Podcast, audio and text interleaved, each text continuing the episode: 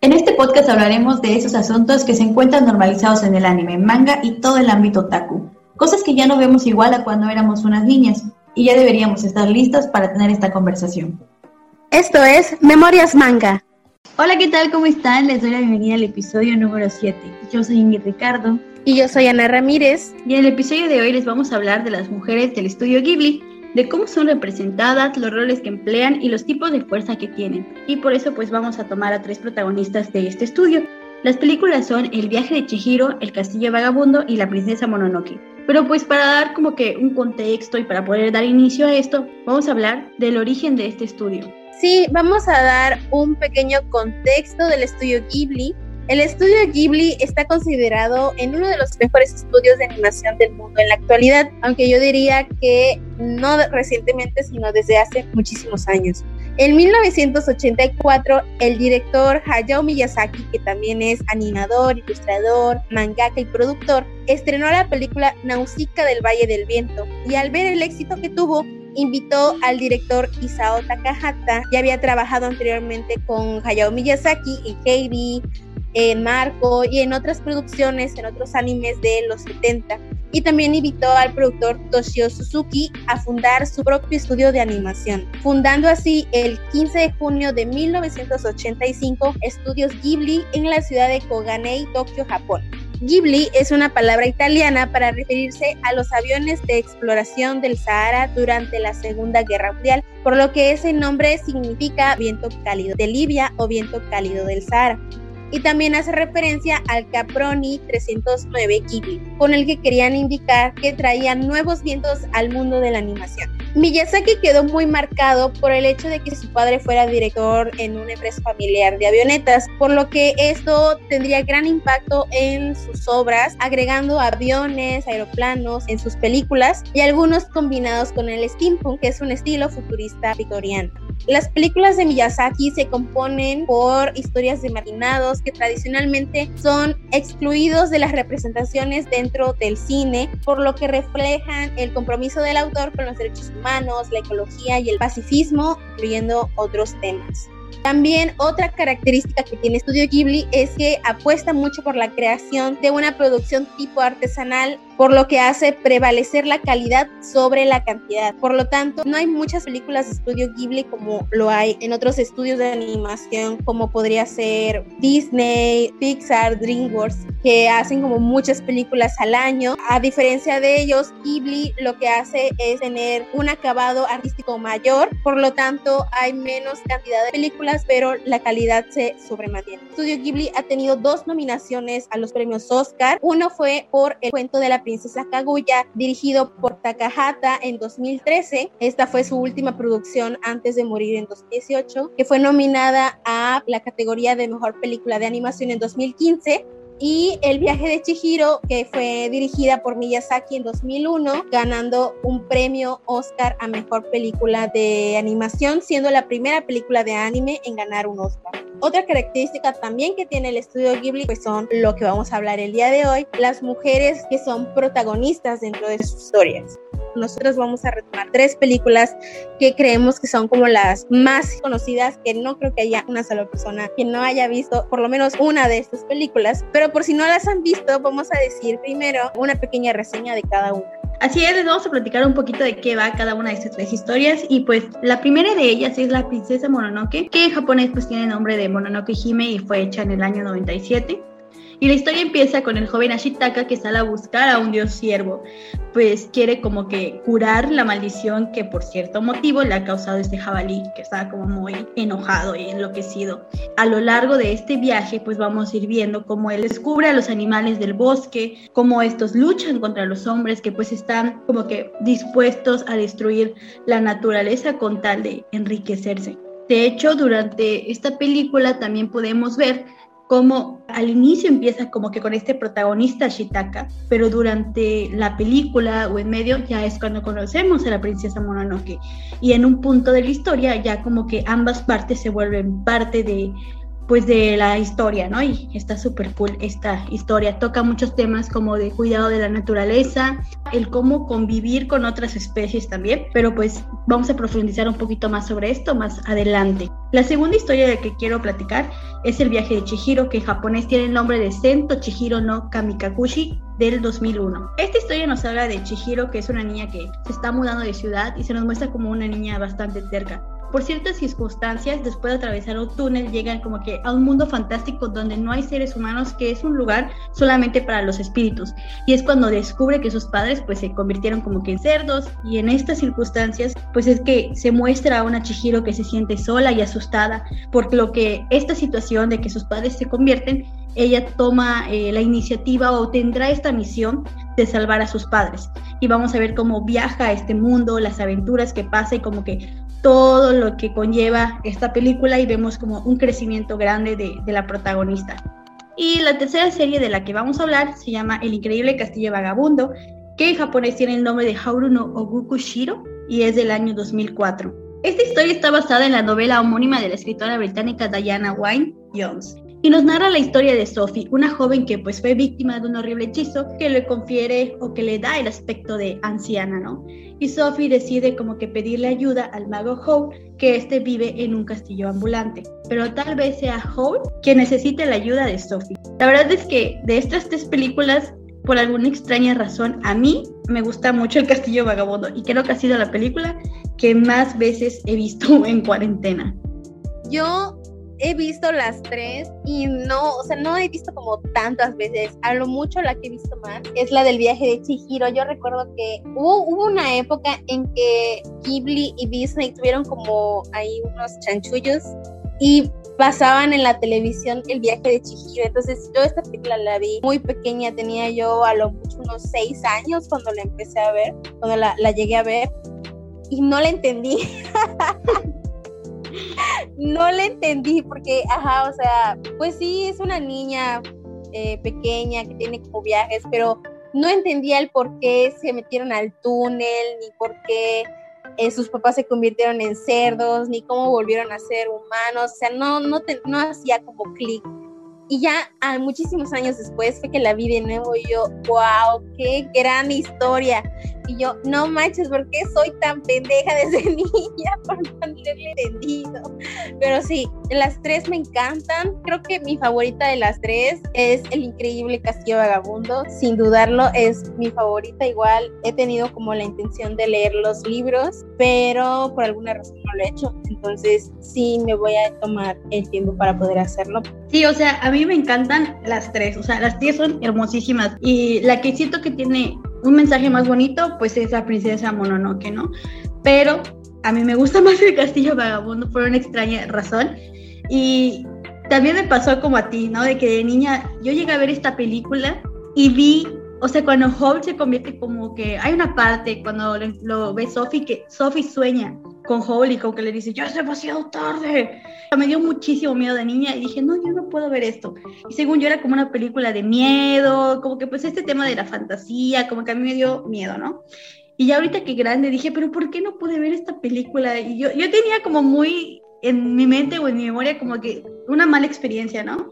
Y cuando la vi, de hecho la empecé a ver en cuarentena y dije, no manches, la amo, ¿por qué? ¿Por qué extraña razón la, la, la odiaba o no la, no la veía? Y desde ahí me la he visto, de verdad estoy así a veces como que estoy aburrida y el castillo vagabundo. O no sé, no tengo nada que ver, el castillo vagabundo. Y es que está padrísima, o sea, hasta el hecho de que cuando Sophie viaja en el tiempo, o sea, joven este niño y Sophie va y le dice, búscame. Y cuando llega, cuando inicia la película, le dice, aquí estabas. O sea, es como de, ¡ah! Y yo no, o sea, y es que ni siquiera lo vi la primera vez, lo vi hasta cuando la vi como por tercera vez, como que me di cuenta, ¿sabes? Y todas estas cosas que cada vez que ves la película es como de, descubres algo nuevo, y es como de, ah, no, ma, eso pasaba. Esos detalles que tiene, ¿no? Hasta con Chihiro notar el crecimiento que tienen las protagonistas, todo, y Chihiro que la ves al inicio como que cerca, como más de que no quiero. Y durante la película vemos cómo cambia, ¿no? Hasta su forma de actuar, de moverse, de Chihiro, y es como parte de lo bonito de, de las historias de Ghibli. Sí, con El Castillo Vagabundo, yo creo que hice clic desde la primera vez que vi porque me identifiqué mucho con Sophie. Aunque no lo pareciera, soy una chica muy tímida que no, casi no habla cuando conoce a la gente. Entonces, ella no se consideraba bonita y lo dice cuando Howl eh, cambia de su, su color de cabello y dice, es que he perdido mi belleza. Y ella dice, pues yo nunca he sido bella, ¿no? Y sale al pastito a llorar, ¿no? Y, o sea, tú puedes decir, güey, el diseño está muy bonito y todo, y Sophie es una chica muy bonita, pero ella a sí misma no se considera así, ¿no? Y es lo que pasa a veces muchas mujeres en la vida diaria, que son muy bonitas, tienen cuerpos muy bonitos y una personalidad muy, muy bonita también, pero si ellas mismas no se quieren, pues, ajá, no, no importa lo que la gente te pueda decir alrededor, si tú misma no estás satisfecha con tu propio cuerpo, ¿no? Son cosas que podemos como identificar y en Chihiro, por ejemplo, me gusta mucho también que hay ritos de paso o viajes de descubrimiento, ¿no? Que también lo podemos ver en el Castillo Vagabundo, este viaje de descubrimiento, pero creo que es mucho más notorio en Chihiro porque es una niña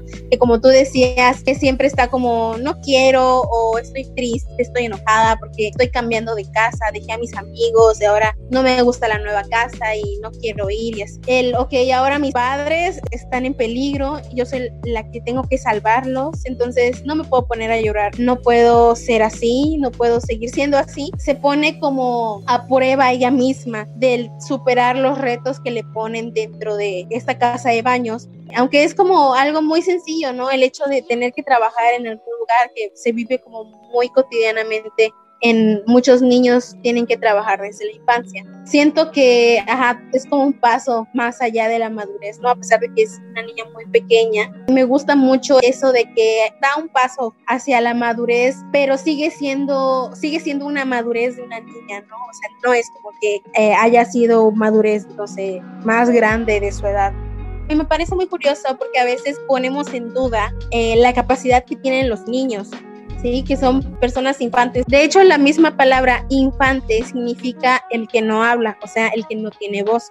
Muchas veces desvalorizamos, ¿no? Que los niños pues tienen voz, los niños también piensan, son muy inteligentes. Entonces, creo que con esta película podemos eh, darnos cuenta de que no es así, o sea, los niños y las niñas tienen pensamientos y pueden reflexionar mucho más allá de lo que nosotros a veces podemos, igual como adultos, podemos llegar a reflexionar. Me gusta muchísimo igual esta película y tal vez, no sé si la vi como muy pequeña o, no sé, estaba igual como que en otras ondas. Me, me, ahora que la vi como más recientemente, me puso triste el hecho de que no le haya entendido la película desde niña, porque si hubieras, si lo hubiera entendido, hubiera sido otra cosa completamente para mí, ¿no? el haber vivido esa película desde muchos años antes. Y con la de Princesa Mononoke, sí me gusta, me gusta mucho y el personaje, y de hecho creo que ya se los había comentado antes que hice un cosplay de la princesa Mononoke, porque me encanta el hecho de que sea una chica fuerte y me pone igual un poco triste el hecho de que su familia la haya abandonado en el bosque para que se la comieran los lobos y al fin y al cabo los lobos la adoptaron y la volvieron como parte de su manada. Entonces es como un poco triste esto, pero igual ella pudo sobrevivir y pudo adaptarse a cómo vivir, ¿no? Otra cosa que también es como muy sorprendente de esta película es que ella pues está, y, es el mensaje principal de la película creo yo, que está siempre defendiendo pues su hogar, ¿no? Que al fin y al cabo ella es humana por sangre o por especie, pero su hogar siempre fue el bosque, ¿no? Y entonces esto es lo que me gusta mucho de esa película, el que haya sido así, después de conocer a Ashitaka se diera cuenta de que no toda la especie humana es mala y que no tiene que odiar a todos, todos los humanos, ¿no? Es algo que me gusta mucho, mucho de esta película también. Y eh, pues en general muchas otras películas de estudio Ghibli que son preciosas de así, pero eh, a lo que vamos el día de hoy es hablar sobre pues, las mujeres representadas. Sí, total, o sea, creo que toda la casa de animación de estudio Ghibli es preciosa, o sea, todas las películas son muy bonitas, pero pues también yo no he visto todas, pero bueno. Y sí, lo que tú dices, estoy completamente de acuerdo, el papel decisivo que tienen estas mujeres protagonistas, ¿no? Y lo interesante de esto es que son películas, o sea, si nos ponemos a pensar o a reflexionar, de, o sea, del 85, de, o sea, de ya un tiempo atrás, ¿no? Y cómo representan a las mujeres desde tiempo atrás me parece algo sumamente destacable de estas películas. Para empezar, en específico de estas tres películas, me encanta que se destacan como las habilidades, las destrezas que tienen cada una, ¿no?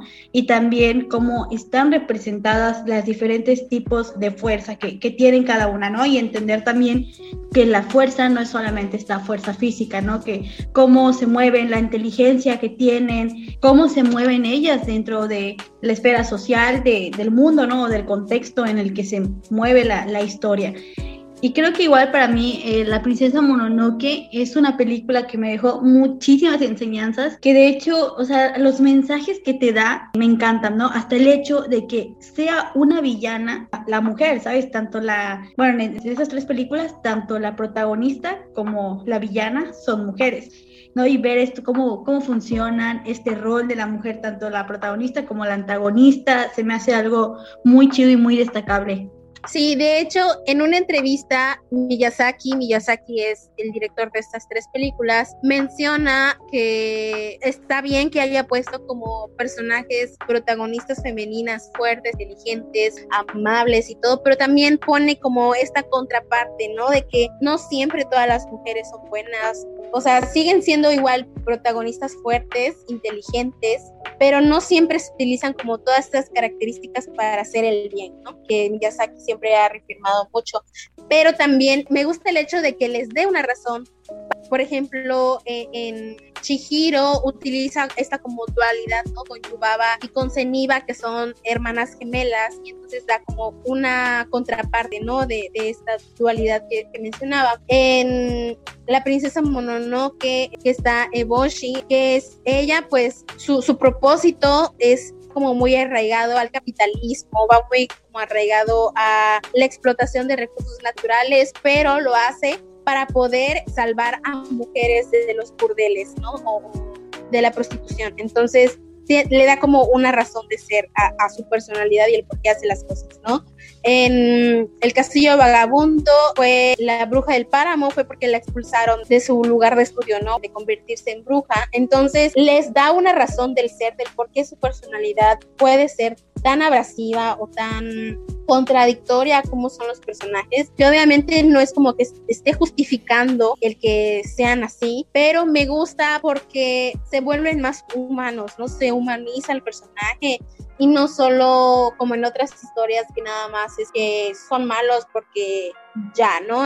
o sea, les dio ganas o, quieren consumir el, eh, consumirse en poder o cosas parecidas, ¿no? Y eso es lo que a mí me gusta mucho de también cómo utilizan no solamente a las mujeres protagonistas como personajes buenos, sino que también los, las antagonistas tienen esta parte humanizada.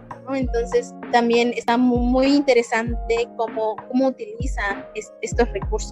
Sí, totalmente. De hecho, a mí mi preferida de las antagonistas es Eboshi. A mí me encantó este hecho de que eh, las mujeres, ¿no? Cómo trabajaban, trabajaban en el hierro, cómo mantenían de alguna manera el, lugar donde vivían, ¿no? Y también los mensajes que tenía Eboshi de que ustedes son buenas tirando, o sea, disparando, cuidando acá, por eso yo me llevo a los hombres, ¿no? También está esta parte, ¿no? De que cuidaba leprosos. Entonces está como súper cool ver todo esto de, de Eboshi. Y lo que me gusta en específico de esta película es que Eboshi también va cambiando, ¿no? Conforme va pasando. Y creo que también es como esta parte de pensar sobre la naturaleza, ¿no? Como Ashitaka lo decía, no podemos llegar cuando habla con, con el dios, con la diosa loba, ¿no? Y le dice, no podemos llegar como a un acuerdo, como llegar como que, que, los humanos puedan convivir de manera buena o de forma correcta con la naturaleza. Y la diosa loba se burla de él, ¿no? Pero también vemos como al final Eboshi cambia, ¿no? Y le dice, vamos a tratar de ser una ciudad, un espacio de convivencia lo más saludable para la naturaleza. Me gusta mucho como en este caso Eboshi cambia, ¿no? Y si te das cuenta, también en el castillo ambulante o vagabundo, también la bruja va cambiando, ¿no? Y cuando le, le, quitan todos sus poderes, pues por lo mismo, ¿no? La que le quita sus poderes le dice es que ya se volvió como muy codiciosa, muy ambiciosa, entonces por eso igual es como lo que le puede pasar también a Howl si no cambia esa actitud que tenía, ¿no? Como que el poder y todo esto que que a veces este tema del poder, ¿no? Cómo influyen las personas también se ve y lo podemos ver en diversas películas, en las diversas películas, ¿no? Como en este caso, eh, la bruja que convierte, que cree que pues con el poder que tiene, y también Howl, ¿no? Como que con el poder que tiene, que se creen y todo esto, y también con Eboshi, ¿no? Como que con esta parte de que Eboshi sí tenía mucho esto de que por querer pues como que darle lo mejor a su gente, también tenía como esta parte de no cuidado con el medio ambiente, pero también de peleas con otras personas, ¿no? Porque como estaban en un momento como igual habían guerras y todo, pues a veces las soluciones a veces eran con guerras, con cosas así. Ese tema de matanza con otras personas también se ve. Entonces como muy interesante. A mí me gustó mucho cómo estaba representada Eboshi y cómo la maneja, ¿no? El hecho, hasta el hecho de que, que sea la mujer la que es líder de esto, ¿no? Y que ves que le tiene, tiene respeto tanto por hombres como por mujeres, ¿no? Se me hizo muy, muy chido. Sí, igual otra que me gusta mucho de dentro de las películas es el, la relación que tienen los hombres y las mujeres. Me gusta mucho la relación que existen entre los hombres y las mujeres, porque no es como que las mujeres solamente por ser eh, fuertes, con, con destrezas, que tienen valentía y todo esto, signifique que ellas solas pueden hacer todo, ¿no? Me parece muy interesante. Hubo una ocasión que eh, salí con unos amigos. Hicieron como una proyección de, la, de películas de anime y fuimos a ver El Castillo Vagabundo, ¿no? Y fuimos como varios amigos entre hombres y mujeres. Y al final, saliendo, comentando la película, los, los chicos que iban, ¿no? Como haciéndose tipo haciéndose tipo aliados, feministas, ya sabes, ¿no? Sacaron su comentario así de, es que esta película no creo que eh, Sophie sea feminista porque no podía hacerlo todo sola y necesitaba la ayuda de Y los, nosotras las chicas que estábamos ahí estábamos así de, ¿qué acabas de decir? O sea, por supuesto que sí se puede considerar una película feminista, porque, o sea, que seas fuerte, inteligente, independiente, no significa que no necesites ayuda de otras personas. Y aquí me encanta mucho que los mismos hombres van conociendo o van descubriéndose a sí mismos también con la ayuda de, de, las mujeres, ¿no? Y viceversa. Entonces, me encanta mucho cómo se relacionan entre ellos. Me encantaba mucho, por ejemplo, el personaje de Haku en Chihiro. Para empezar, me encanta mucho cómo se convierte en dragón. O sea, es como de mis dibujos, personajes animales favoritos, no sé, en esa película. Entonces, cómo se va descubriendo también, ¿no? Y cómo recuerda su nombre con Chihiro, o sea, ella ya tenía como la idea de que se conocieron desde muchísimo tiempo atrás, pero no lo recordaba porque, bueno, eso lo, lo voy a explicar un poco más adelante. Él cómo pierde su, su, identidad y su nombre es otra cosa que también me gusta mucho de esta película, pero me gusta mucho, ¿no? Que ellos ya se conocían y no lo recordaban y gracias a Chihiro fue que Haku pudo recordar su nombre completo y pudo recobrar su identidad, ¿no? Es algo muy, muy maravilloso. En el Castillo Vagabundo, por ejemplo, que Howl era una persona que estaba, básicamente estaba huyendo de sus responsabilidades, ¿no? Porque la, como que la manda más, la maestra bruja de todos los grupos, quería como que Howl fuera su, descendiente, ¿no? Y pues él supongo que sintió como mucha presión y huyó de esta casa, ¿no? De, de, donde estaba aprendiendo. Y por eso es que vivía como en un castillo ambulante, ¿no? Por el estar huyendo, creo que representa este castillo, ¿no? El que se esté moviendo siempre, creo que representa ese sentimiento de Hall de no querer siempre estar en el mismo lugar. Entonces, me, me gusta mucho que Sophie, no es que Sophie haya hecho que él se quisiera como sentir ya con sus propias responsabilidades, sino él mismo hizo esta reflexión de ya no tengo que seguir huyendo porque ahora tengo que proteger a, gente, ¿no? La gente que me rodea necesita mi ayuda también y yo también necesito ayuda de ellos, entonces tengo que hacerme responsable por las cosas que, que tengo en ese momento. Entonces es algo que me gusta muchísimo. Y en la princesa Mononoke, en esta ocasión, Mononoke fue la que aprendió más de Ashitaka, ¿no? Porque Ashitaka es, es un chico que lo único que quería era salvar ambos mundos y que ambos convivieran en armonía, ¿no? Y hay una escena que canta mucho de, de la película y que me hizo clic en el instante en que, que lo vi, de eh, está como esta guerra, ¿no? Entre los dos y eh, Ashitaka va como de un lado a otro para poder ayudar y uno de los personajes dice, es que no sé de qué lado está, porque está ayudando a ambos y no sé qué es lo que quiere. Algo así menciona. Y yo dije, claro, porque él lo que no quiere es que alguno de los dos gane, sino lo que quiere es que pare lo que está pasando en ese momento y que ambos puedan tener una reconciliación o, un acuerdo del cómo convivir, ¿no? Porque ambas especies no está, no está mal que quieran habitar ese espacio, sino lo que está mal es esta guerra para quién tiene más lugar que otro como retomando la idea que estaba diciendo, Mononoke, a pesar de que pues es como una de las protagonistas, ella estaba como muy encasillada en esta idea de es que es mi lugar, es mi casa y como es odio a los humanos, ellos me dejaron y como mi especie son los lobos ahora, tengo que proteger a mi especie, tengo que proteger a, mis, a mis lobos y a mis dioses. Y del otro lado estaba, pues que somos humanos, somos la raza más fuerte, eh, nosotros somos los que tenemos que sobrevivir todo el tiempo, entonces tenemos que atacar del otro lado para tener más espacio, ¿no? Entonces creo que es lo que me gusta mucho, ¿no? El personaje de Ashitaka me gusta mucho por eso y creo que en esta ocasión fue Mononoke la que aprendió el pensamiento de Ashitaka. Ok, no todos los humanos son malos, hay una persona aquí que me está ayudando a poder salvar mi espacio, pero también está ayudando a los otros porque también están sufriendo cosas y ellos también tienen que aprender cosas de Ashitaka, no solamente yo aprendo de él, sino otras personas también aprenden de ese personaje. Entonces es algo que me parece muy maravilloso de cómo tienen estas relaciones entre estos hombres y mujeres. Creo que es algo que tenemos que rescatar en la vida diaria, porque muchas veces tenemos como esta confrontación siempre entre los sexos opuestos por, creo que más que nada por estereotipos de género. Es algo que tendríamos que aprender dentro de las películas de Ghibli a cómo convivir entre hombres y mujeres y que no crezcamos como en esta idea de que los hombres hacen tal cosa porque son hombres o las mujeres hacen tal cosa porque son mujeres, ¿no? Es algo que, tal vez tendríamos que aprender de estas películas y que me, me encanta mucho. Sí, totalmente, ¿no? El hecho de que convivan tanto hombres como mujeres en estos espacios y principalmente que los hombres no se muestren como un salvador, ¿no? Que se muestran como un compañero y ambas partes crecen a partir de, las historias que, se nos muestran. Es algo sumamente hermoso o muy lindo o muy chido de ver en estas historias. Y sí, yo también creo que los estereotipos de género eh, afectan ¿no? la convivencia que tenemos las personas. De hecho, algo que me gusta de estas historias es que las mujeres dentro de estas historias se nos muestran con diversos tipos de características y nos muestran que cada característica está bien, ¿no? El hecho de que sean fuertes, son sensibles, tienen de todo un poco, que tienen miedo, que tienen miedos, que tienen eh, fuerzas, valores, que tienen muchas cosas, ideas y que se respeten, se me hace muy chido, ¿no?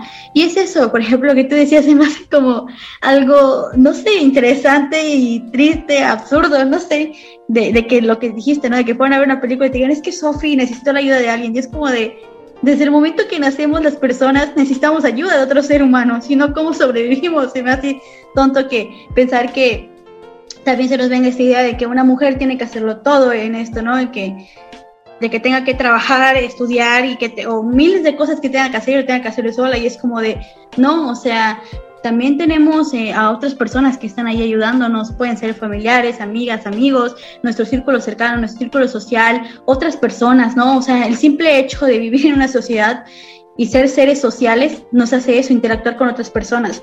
Entonces, creo que es algo interesante ver igual esto, ¿no? Cómo las mujeres, en este caso las protagonistas, también se ven envueltas en cómo viven en esta sociedad y cómo se desarrollan y cómo se mueven. Y que también si pueden solas, también ayudan a otras personas, ¿no? Se ayudan con otras personas. Entonces sí me parece muy, muy importante cómo se muestran a las mujeres, porque por lo menos a mí, entre tanto anime y manga a veces que veo, y veo que no, o sea, y también es algo importante, ¿no? Que igual creo que hay una idea que viene que he escuchado por ahí, ¿no? De que los hombres no pueden hacer eh, a buenas mujeres. Y creo que Miyazaki lo hace bien, o sea, creo que Miyazaki muestra bien a las mujeres y no es que los hombres no puedan hacerlas, sino que es lo que tú mencionaste, caemos en estos estereotipos a la hora de crear mujeres. Entonces, a mí me encantó la creación de Ghibli.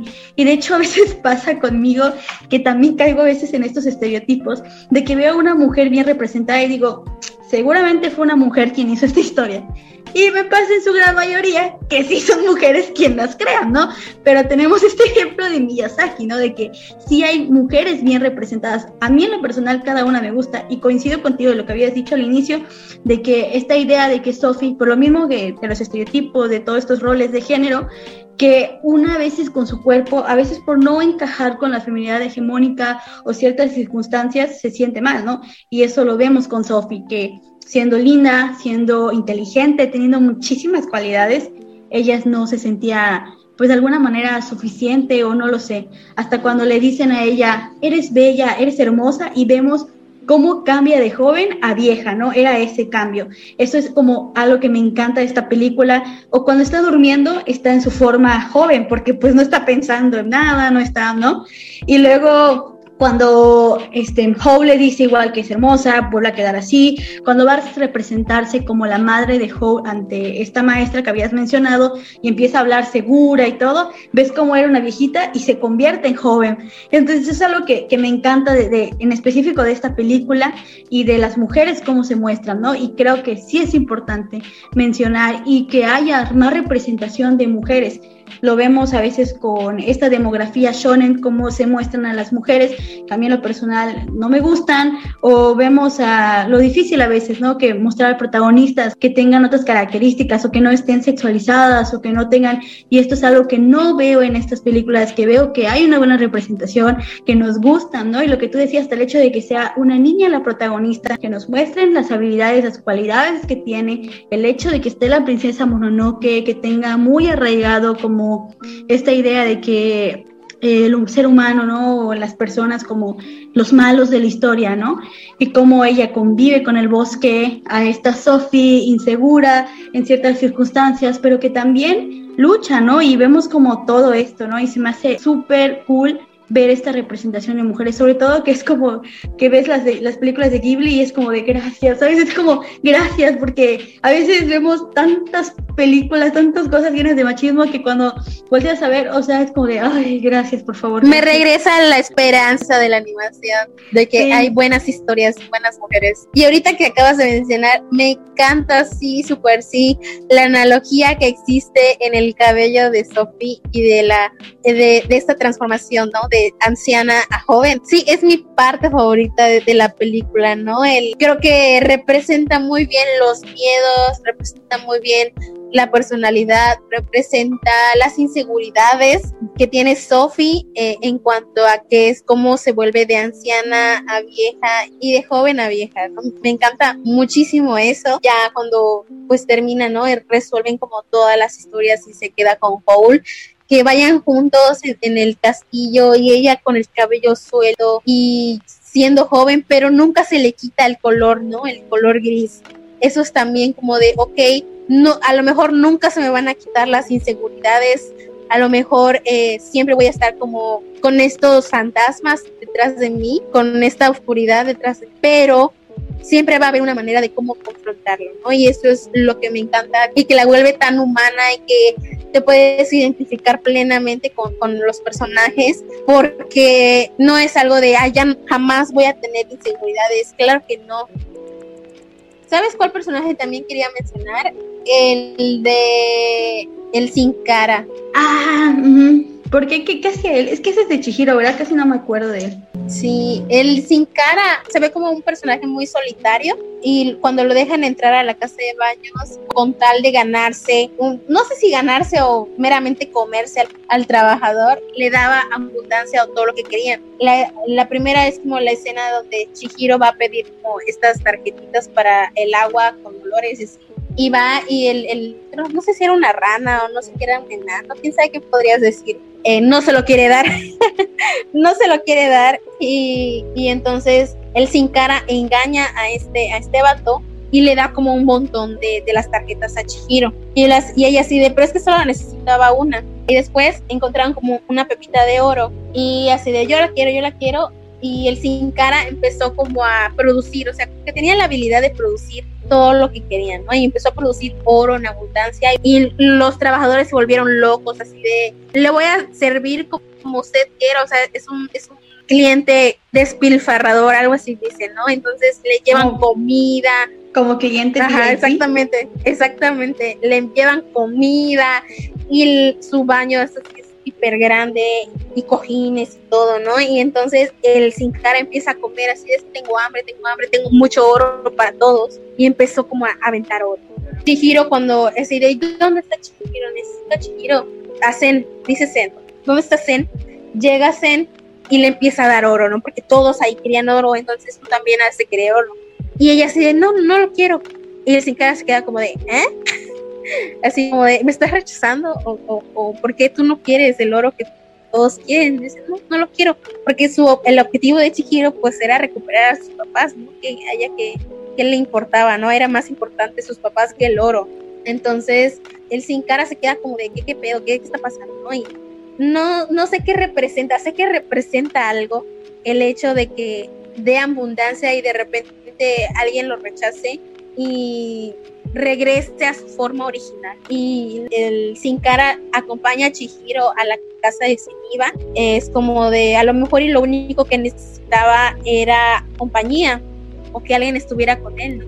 Y por eso fue que se queda en casa de Seniva hacerle compañía. Me encanta el personaje, se ve como muy tierno, muy bonito, pero no sé qué represente. Al principio muy así tomen todo lo que quieren para tener su atención y a lo mejor no solamente necesitaba algo parecido, necesiten o que solamente por, por codicia el estar conmigo o por conveniencia, más bien por conveniencia, sino también una amistad o una compañía sincera, ¿no? Solamente, a lo mejor solamente necesitaba eso. Pero eh, me gusta mucho el personaje de, de Sin Cara. Sí, justo eso, ¿no? Reflexiono esto que dices del dinero. Creo que todas, bueno, en el caso de Chihiro, que vea todo este dinero y que no lo quiera, ¿no? Que vea, se vaya más como por esta parte de los sentimientos o de la meta que tiene y que no se vaya con este tema del poder. Creo que es algo que Miyazaki le pone mucho en, sus películas, ¿no? El tema del poder, el tema de las injusticias, el tema de las desigualdades sociales. Las vemos en cada una de estas películas. Eh, por ejemplo, en el caso de El Castillo Ambulante, estas guerras que había, ¿no? Hasta el que el espantapájaro era un príncipe que estaba convertido por un brujo. O sea, era como algo de, de reflexionar, cómo se movían, cómo las guerras estaban haciéndole daño a las personas, ¿no? Igual en Chihiro, estas cuestiones como ahí mismo, ¿no? La jerarquía o las cuestiones que se veían en los trabajos en, este mundo espiritual también. En, en, la princesa Mononoke, sobre todo se critica más a profundidad estos temas de codicia, poder, eh, ambiciones que tiene el ser humano y que, pues, cómo se representa, ¿no? Cómo, cómo lo tienen las personas y lo que, lo que hace a veces este poder o creer que tienes el, derecho, ¿no? De hacer lo que quieras, como quieras, de pasar sobre otras personas, sobre otras especies, sobre otras cosas, sobre todo, ¿no? Y creo que eso es importante, ¿no? Como la las protagonistas, tanto Chihiro, eh, Sophie, Mononoke, estas chicas, cómo enfrentan y cómo lidian con estas injusticias y desigualdades se me hace algo increíble y sobre todo que vemos, ¿no? Que la guerra, todas estas cuestiones, pues no llevan a, nada positivo, ¿no? Y lo vemos sobre todo con, con, las películas. Y lo que me gusta mucho es el mensaje que al final, tanto ellas como el entorno cambian, ¿no? O sea, se logran cambios. Y eso es como un mensaje muy positivo, muy esperanzador, ¿no? En lo paso, ¿no? Ya al plano real pues ver estas películas, ¿no? Te, inspiran a querer mejorar, pues como persona y mejorar, ¿no? Como todo y reflexionar, ¿no? Cosas que igual, como lo que tú decías, ¿no? las cuestiones que ver estas películas cuando eres una niña a cuando las ves ahora y decir, oh, mira, me gustaba mucho y, y ahora me gusta aún más, ¿no? También este papel que, que mencionamos al inicio, ¿no? La, la, animación, cómo juega, ¿no? Que los vemos con los paisajes tan hermosos que creo que nos hacen amar aún más a la naturaleza, ¿no? Vemos los desayunos, las comidas, o sea, es algo que a mí me encanta, no sé, cuando representan las comidas, la, la naturaleza, todas estas cuestiones hacen amar aún más como lo que nos rodea y darnos cuenta, ¿no? De estas cosas tan bellas que tenemos cotidianamente y a veces por las cuestiones sociales, por los temas de trabajo, por el simple hecho de la vida cotidiana, no notamos, ¿no? Y estas cuestiones están muy presentes en estas películas. Sí, y, también creo que tuvo mucho, la vida de, de Miyazaki ha influido mucho, ¿no? Sé que la familia, como sus abuelos, por ejemplo, presenciaron la Segunda Guerra Mundial, sobre todo en Japón, que fue como con las bombas de Hiroshima y Nagasaki, fue como muy destructivo, sobre todo para el país. Entonces, de ahí es donde viene su idea, ¿no? De, del pacifismo, y eh, defender los derechos humanos, defender la naturaleza, ¿no? Porque pues él vivió de primera mano toda la destrucción que hubo en su entorno. Y eh, como dato también curioso que encontramos eh, investigando, cuando Chihiro ganó el Oscar, invitaron a Miyazaki a ir a Estados Unidos para recibir el premio y él no quiso ir porque está en contra de las guerras de Estados Unidos contra Irak. Entonces se opuso rotundamente a visitar Estados Unidos. Y también sé que cuando empezaron a difundir las películas de Ghibli en Estados Unidos hubo como cierta eh, censura con respecto a algunas posturas que tienen las películas, o sea, cortaban literal partes de las películas porque están en contra de, de ciertas ideologías que pues desafortunadamente Estados Unidos tiene. Entonces es como ver esto también, ¿no? El, que Miyazaki no solamente lo representa en sus películas, sino que él tiene una fiel postura de eh, ser luchador por lo que cree y creo que una de las maneras más seguras o más directas pues es a través de sus películas el saber que su, su mensaje puede llegar a muchísima gente y es lo que hemos estado platicando también, ¿no? Que podemos decir que las películas o las series o la música es solo material, ¿no? Y qué importa qué es lo que digan, al fin y al cabo no, no aprendemos de, de eso, ¿no? No es, un material que nos enseñe o es lo que normalmente la gente dice, ¿no? Cuando se estrena algún producto eh, audiovisual, pero aunque no sea, no sea su fin como tal el que nos enseñe o aprendamos algo de, de este producto, al fin y al cabo es algo que estamos eh, retomando y es algo que está recibiendo nuestra psique y por lo tanto se nos va a quedar. Así que qué mejor manera de enviar y recibir un mensaje a nuestra psique siendo un producto que va a permanecer por muchísimos años y que pues va a sí, o sea, nos lo va a mostrar de una manera bien, ¿no? O sea, podemos aprender muchísimas cosas de las películas y eh, Estudio Ghibli creo que supo eh, pues utilizar el arte del cine para transmitir mensajes de esta manera. Y, es algo que me encanta muchísimo de, de Ghibli. Super sí por dos retweet. o sea, es que sí, o sea, es, es, padrísimo lo que hace este estudio, ¿no? Justo tú lo dices, de que plasmar, ¿no? Desde el director con estas posturas, desde las películas, desde la animación, que la animación es algo que, que por lo menos a mí es como que me, me deja, ¿no? Y sobre todo Ghibli que literal tú pausas en un minuto, sacas tus screenshots, ya tienes fondo de pantalla, ya tienes imágenes que quieres dibujar, ya tienes de todo un poco, porque, o sea, la inspiración que da los paisajes tan bellos que hay, es como de no manches, o sea, qué, qué hermoso, ¿no? Y sí, está cañón este estudio, o sea, a mí me encanta y el hecho de que tú dices, no, o sea, estas películas en lo personal siento que valen muchísimo la pena a mí me encantan y siento que el hecho que descubramos estas películas, el hecho de que las sigamos viendo y que haga que, queramos ver estas películas, ¿no? Nos, creo que a veces pasa, ¿no? Lo que decíamos, entre tanta serie que luego ves y que, que a veces este, reflexionar, ¿no? O sea, el hecho de que por lo menos en el caso del anime y el manga, que sabemos que vienen de, pues, de otro país, ¿no? Y que tienen culturas distintas, que tienen todo esto, pues, diferente a como lo vivimos, que que pues finalmente a veces vemos series y que decimos, a mí me pasa, ¿no? Que veo como primer capítulo o séptimo capítulo y la mujer, el fanservice y esto y es como de, ah, basta, y te quitas. O, o esto que a veces he escuchado que digan muchas chicas, ¿no? Y personas en general que digan, es que si no existiera tal personaje, igual eso es que, que podemos hablar otro día, ¿no? pero o si no tuviera esto, creo que también es esta parte de que desafortunadamente estos personajes crueles y todo existen en la vida diaria, pero también esa parte de cómo son representados, ¿no? Y que a veces sí es un fastidio en el caso del tema de las mujeres, que ves tantas series, tantas series y, no te gustan, ¿no? Y cuando encuentras estas historias donde ves a mujeres también representadas con mensajes tan lindos, ¿no? Como, como lo son pues estas películas, es como de, de verdad, qué gusto y qué chido que podamos transmitir, ¿no? Y sobre todo lo que hemos platicado, ¿no? Que estas películas, incluso algunas, o sea, la prensa Mononoke salió y yo ni había nacido, o sea, y verla es como de no manches, o sea, qué belleza, ¿no? Y cuando mi está aquí se vaya de esta tierra, vamos a llorar, porque, o sea, qué películas. Güey, sí.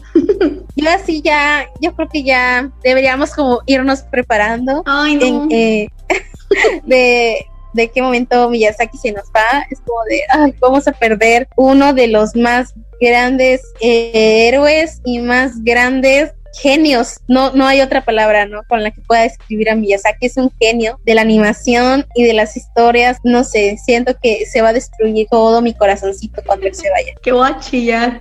No, sí, o sea, es que, es que, sobre todo, ¿no? estas mujeres, de verdad, algo igual que me parece destacable de este estudio es el soundtrack. Por Dios, qué cosa más bella. A mí me encanta mucho el soundtrack del Castillo Vagabundo.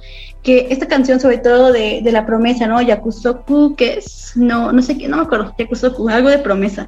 Es como de que, qué hermoso, acompaña también todas las escenas. Es una cosa maravillosa.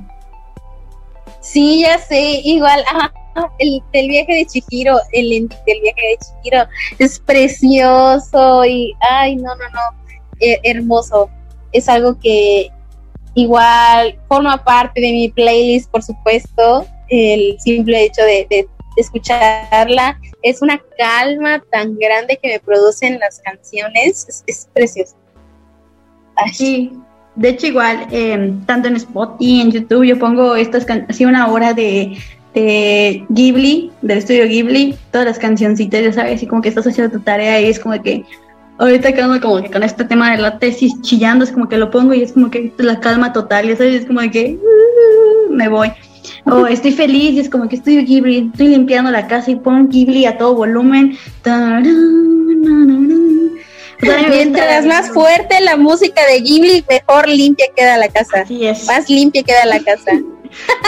Pues sí, es que es hermosa, ya sabes, o sea, está, sí, sí, o sea, es que es lo que te decía, ¿no? O sea, estudio más, ¿qué estudio más bello, no? O sea, animación, mensaje, música, o sea, que viene de todo.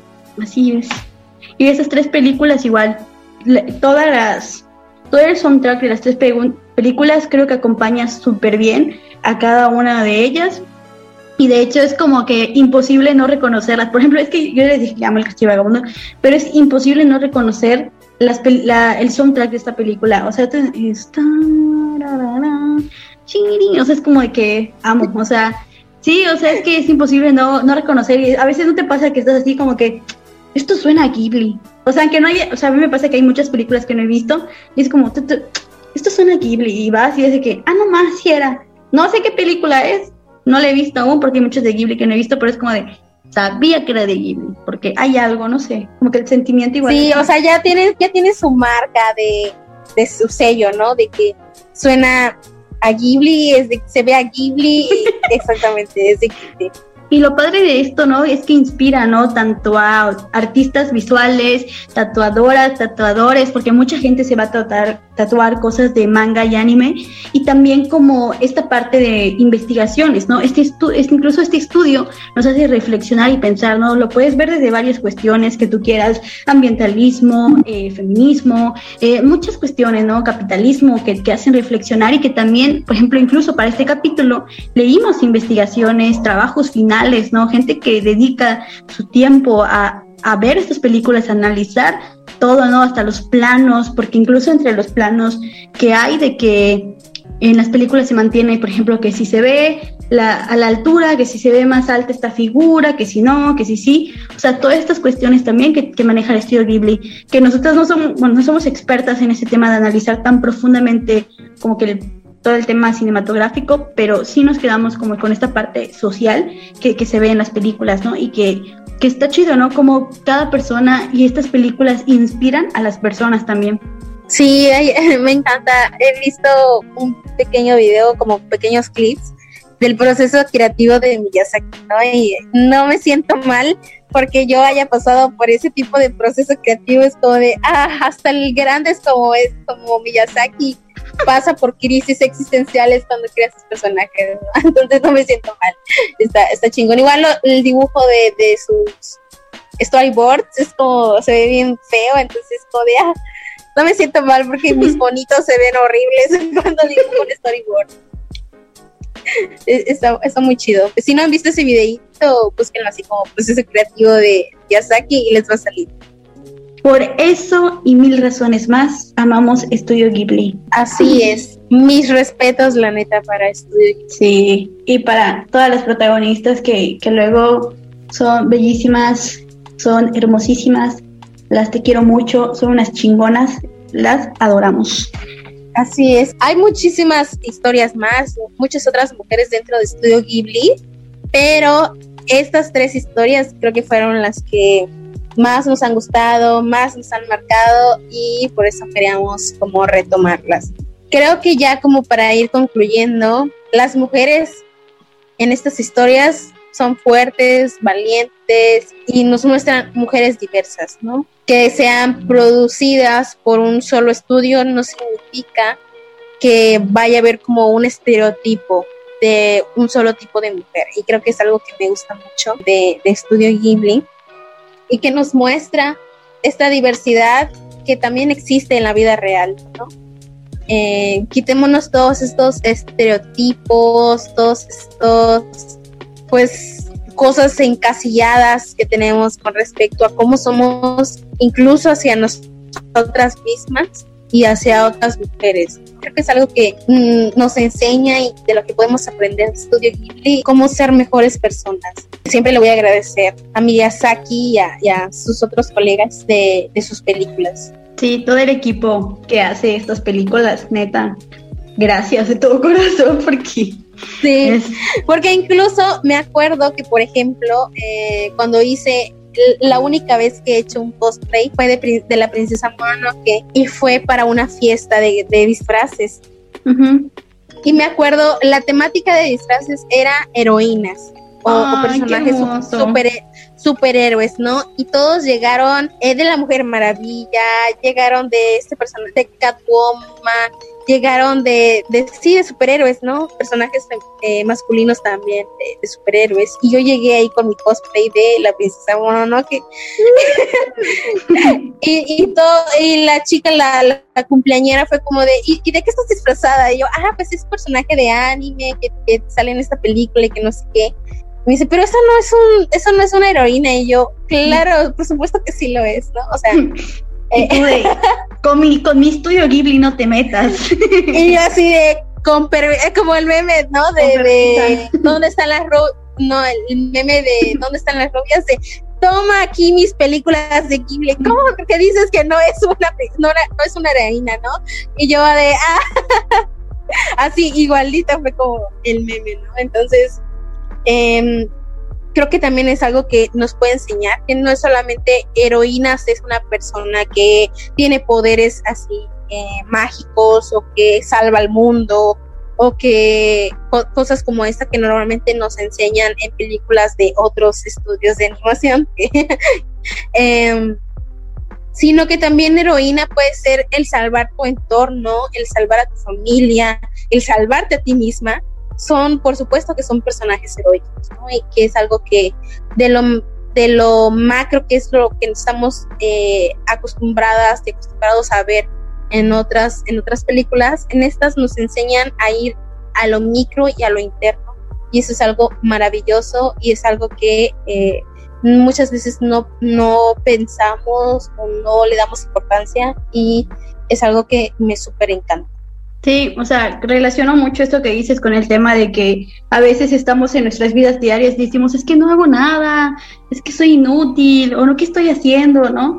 Y es como de, güey, el simple hecho de que hagas las cosas, te levantes todos los días en este sistema ya es como un gran avance, ¿no? Y que, estemos aquí, este, incluso, ¿no? Viendo eh, las cosas, em, intentando mejorar lo que podamos en mayor medida, lo que pues grandes empresas, sistemas, empresarios, gente de poder hacen, ¿no? O sea, el simple hecho que estemos acá, eh, pues luchando, ¿no? Con la vida diaria, con la ansiedad, con el estrés de, de, esta rutina, de esta vida, es como ya un paso muy importante, ¿no? Y mantener nuestra salud mental y sobre todo ahorita igual con el tema de la pandemia es como muy importante también, ¿no? Y que creo que lo que tú dices, ¿no? Estar como en constante crecimiento, tanto tu yo interno como tu yo al relacionado con las otras personas es algo que sí está muy presente en estas películas. Y pues también algo que me gusta mucho de este estudio es que estas películas las podemos disfrutar tanto niñas, niños, como personas adultas, como personas jóvenes, hombres, mujeres, o sea, es algo como muy diverso y que es una película para todo público y que está padrísima, ¿no? Y que nos enseñan estos temas para reflexionar, tanto para las para la niñez, tanto para la niñez como para las y los jóvenes, tanto como para las personas que, que ya estamos como que entre jóvenes, adultos. Bueno, yo no sé, sigo siendo joven, o sea, ¿qué me pasa? o sea, adultos jóvenes, adultos jóvenes, por favor. Bueno, pues por eso, o sea, es una película que a cualquier edad nos deja como mensajes súper, súper, súper lindos y padrísimos que neta amamos todo esto. no, pero sí, es, que es, que es hermoso, ¿no? Y yo me quedo con eso. Estas mujeres protagonistas claramente eh, se crearon en, épocas como que más eh, viejitas, ¿no? Como que, como les dije, ¿no? Películas que incluso yo ni siquiera había nacido, que era una niña, y que vemos los discursos, ¿no? Tan chingones que, tienen. Es como muy cool, muy cool y, poder aprender de esto. Sí, en definitiva, en definitiva Miyazaki estaba adelantado a su época, el, sacar películas de este tipo, por ejemplo la de Nausicaa que salió en el 85, 84, y este, y la de Mononoke que fue en el 97, un año después de que yo nací, son películas adelantadas a su época en donde ni siquiera, por ejemplo, ni siquiera se estaba empezando como a hablar bien del tema ambiental y Miyazaki ya estaba hablando sobre eso. Sí, Entonces, creo que es algo que, me súper encanta y que creo que las películas, a pesar de los años que ya tienen, van a perdurar y, van a seguir ahí, ¿no? Y van a ser entrañables y, van a ser siempre por siempre clásicos, sobre todo para las personas que somos amantes de la animación. Eh, va a ser como siempre de nuestro top de los mejores pues como lo dijimos al inicio, de los mejores estudios de animación que existen. Sí, o sea, es que son bellísimas, son, o sea, es que tanto el mensaje, tanto la animación, tanto todo es como simplemente para mí, o sea, perfecto y, me encanta.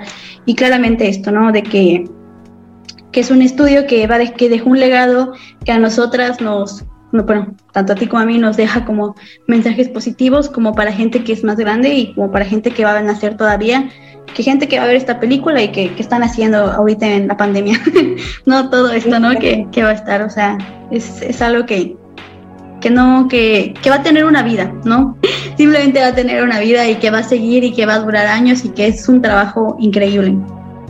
Exactamente. Obviamente también en este estudio hay cosas que o en algunas películas que sí te puedes como cuestionar, ¿no? Es como, mm, no sé, tal vez, no sé, pero eh, que hay como cosas cuestionables ah, de, estudio Ghibli de algunas películas, pero pues creo que la, la gran mayoría de los mensajes que nos dan eh, son maravillosos. Y, por lo menos en estas tres películas, las los personajes femeninos son maravillosos y, todo alrededor de las películas es, muy hermoso. Y creo que con eso podemos concluir el, si no han visto las películas, por favor véanlas, están en Netflix, están en internet, en cualquier página las encuentran, así que están en dense el tiempo, dense el tiempo de poder verlas. Así que creo que con eso podemos concluir el episodio de hoy. Sí, creo que hay muchas películas cuestionables, pero eso sería para otro episodio. Y no olviden seguirnos en nuestras redes sociales. Estamos con Memorias Manga Podcast, tanto en Facebook como en YouTube. Suscríbanse por fin a nuestro canal. Y también estamos en Spotify, Instagram y otras plataformas de podcast como Memorias Manga. Y ahí síganos para seguir viendo como nuestros memes, nuestras publicaciones. Y también pronto tendremos un capítulo nuevo. Y no olviden que este podcast sube episodio cada 15 días. Yo soy Ingrid Ricardo. Y yo soy Ana Ramírez. Y esto fue Memorias Manga. bye bye. Amamos Estudio Ghibli.